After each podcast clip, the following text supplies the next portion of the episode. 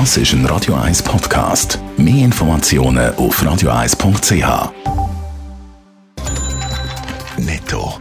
Das Radio 1 Wirtschaftsmagazin für Konsumentinnen und Konsumenten wird Ihnen präsentiert von Blaser Greinicher. Wir beraten und unterstützen Sie bei der Bewertung und dem Verkauf von Ihrer Liegenschaft. blasergreinicher.ch Hannes Sickelmann. Ja, jetzt back to business ernsthaft. Genau. Die Arbeitslosenquote in der Schweiz, die ist im Monat August nämlich auf 3,3 Prozent gestiegen. Das teilt das Staatssekretariat für Wirtschaft heute Morgen mit. Verglichen mit dem Monat voran ist das zwar nur ein Anstieg um einen Zehntel Prozentpunkt. Gegenüber dem ähm, gleichen Monat im Vorjahr ist der Anstieg allerdings massiv. Im August 2019 ist die Quote noch bei 2,1 Prozent gelegen. Ein Haufen Berufspendlerinnen und Pendler haben in der Corona-Krise offenbar ihr GA vorzeitig gekündigt oder nicht verlängert. Der Effekt vom vermehrten Homeoffice macht sich da deutlich bemerkbar, hat ein Sprecher vom ÖV-Bund Allianz Swiss Pass gegenüber SRF gesagt. Durch den Einbruch bei den GAs drohe auch ein weiteres Loch in der Kasse. Rede ist von einer Einbuße von rund 300 Millionen Franken. Der Pharmakonzern AstraZeneca hat die klinische Studie von seinem Corona-Impfstoff müssen unterbrechen. Grund dafür ist, dass eine Testperson über schwere Nebenwirkungen geklagt hat. Ob die Beschwerden wirklich mit dem Impfstoff zusammenhängen, das sage ich zwar bei weitem nicht sicher, schreibt AstraZeneca, aber bis man es genau abgeklärt hat, werde die Studie sicherheitshalber auf Eis gelegt.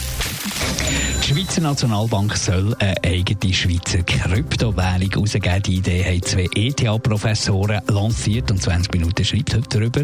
Was wäre denn das für eine Währung, Hannes Dickelmann? Ja, laut dem Vorschlag von diesen beiden Professoren wäre es quasi einfach eine digitale Version vom Franken, würde dann auch so heißen. Der sogenannte I-Franc ist der Arbeitstitel einmal. Das digitale Geld wäre also eine gleichwertige Alternative zum Franken in Nötli- oder Münzenform und man könnte das eine auch gegen das andere ganz einfach eintauschen. Wieso sind denn die Herren der Meinung, das braucht man unbedingt? Ja, die Überlegung von diesen ETH-Professoren ist äh, offenbar die, dass man sich nie mehr darum kümmern ob man jetzt Bargeld dabei hat oder nicht. Elektronisches Zahlen wäre angesagt. Und jetzt sagt, man natürlich, ja gut, das können wir ja heute schon, klar.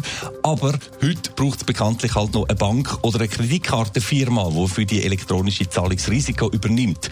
Mit dem i-Franc wäre so eine elektronische Zahlung dann äh, genauso direkt und eben unmittelbar wie bei einem 5 Lieber oder einem 20 Nötli, wo die Hand wechselt zwischen dir und mir. Das wäre auch für den Datenschutz gut, betonen die Professoren. Zahlungen jetzt überwachen oder zurückzuverfolgen, das wäre praktisch nicht mehr möglich. Trotz all dem steht die SNB, die Schweizerische Nationalbank, aber auf die Bremse. Sie will von all dem mindestens im Moment nichts wissen. Ja, genau. In einer eigenen digitalen Währung sehe ich mir momentan keinen Vorteil, heisst es. Im äh, Gegenteil könnte so eine Zusatzwährung die Gefahr für einen Bankensturm im Krisenfall erhöhen, heisst es. Die Nationalbank gibt sich also da äh, bewahrend und zurückhaltend, wie sie das als Währungshüterin natürlich natürlich auch muss oder sollte. Aber wer weiß, vielleicht wird sie irgendwann dann gleich mal eingeholt vom Thema. Vermutlich spätestens dann, wenn private Firmen wie Facebook oder ähnlich ihre ersten digitalen Währungen lancieren. Netto, das Radio 1 Wirtschaftsmagazin für Konsumentinnen und Konsumenten.